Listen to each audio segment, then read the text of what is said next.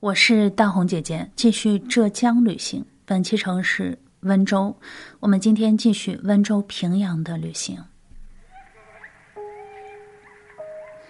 我们接着来说温州的南雁荡山景区。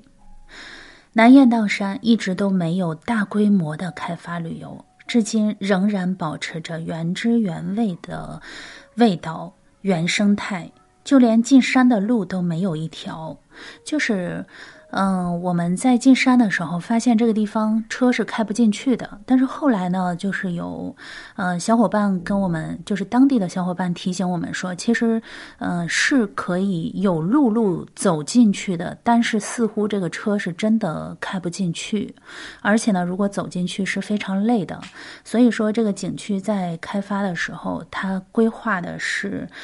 嗯，如果想要进到这个南雁荡山的景区里面，要么就从空中索道滑进去，要么就得水上的竹筏漂进去。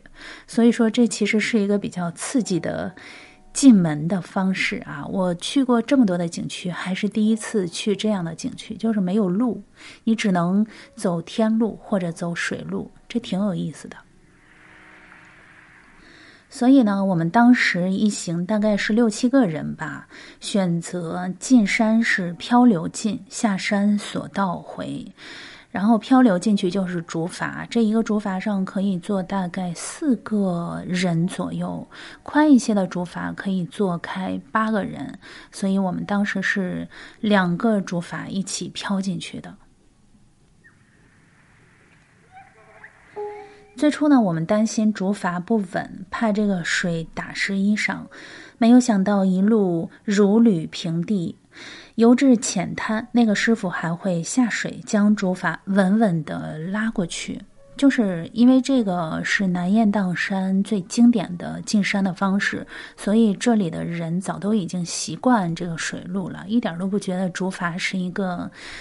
嗯，什么奇怪的？嗯，就是比较特别的东西，这是他们的日常。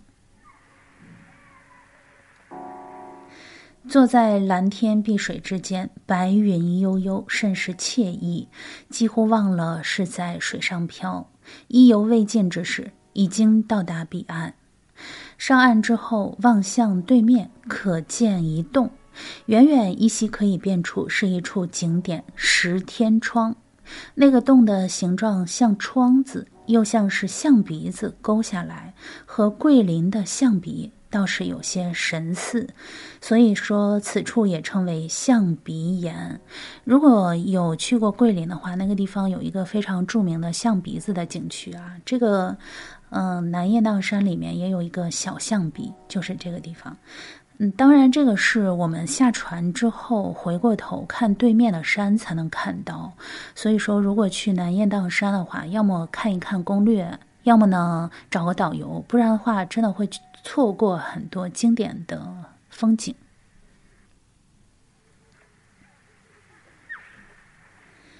古人云：“北雁好风，南雁好洞。”南雁荡山的景致都是镶嵌在洞穴中的。开天窗说凉话，人在画中游。北雁南雁各有千秋，平分秋色。南雁荡山下面呢，至今还有村民居住，民风呢比较原始，是那种乡野感。说到这里，其实挺感慨，就是。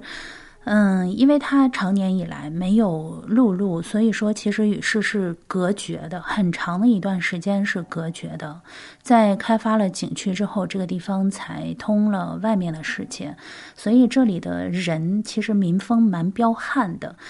就是我们进山的时候，走过了一段，就是当地的村民的呃路路，就是他们的房子盖在那个路的旁边，而且那个路呢也都是嗯看起来像是修了很长时间的路，所以说我们不太了解当地的民情。在我们举着相机拍照的时候，当地的人非常的，就是不不太高兴，就是以为我们拍到了他们。冲着我们摆手喊不要拍我，然后我们就赶紧跟他说，我们拍的是山，没有拍你。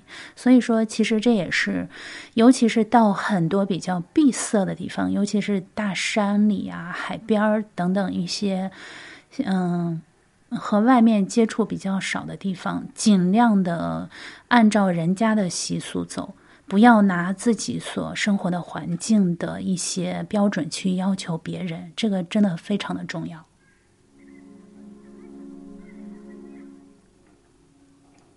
我们接着说，此处呢有一道东南屏障，这个东南屏障像一只雄鹰盘踞山峰之上，跨过这道屏障才算是真正进入南雁荡山。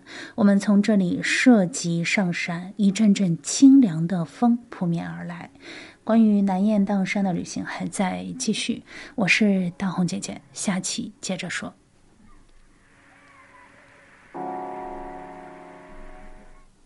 本期节目的图片和文字可以在我的同名微博查看，搜索“黑奏红”，奏是欠揍的奏。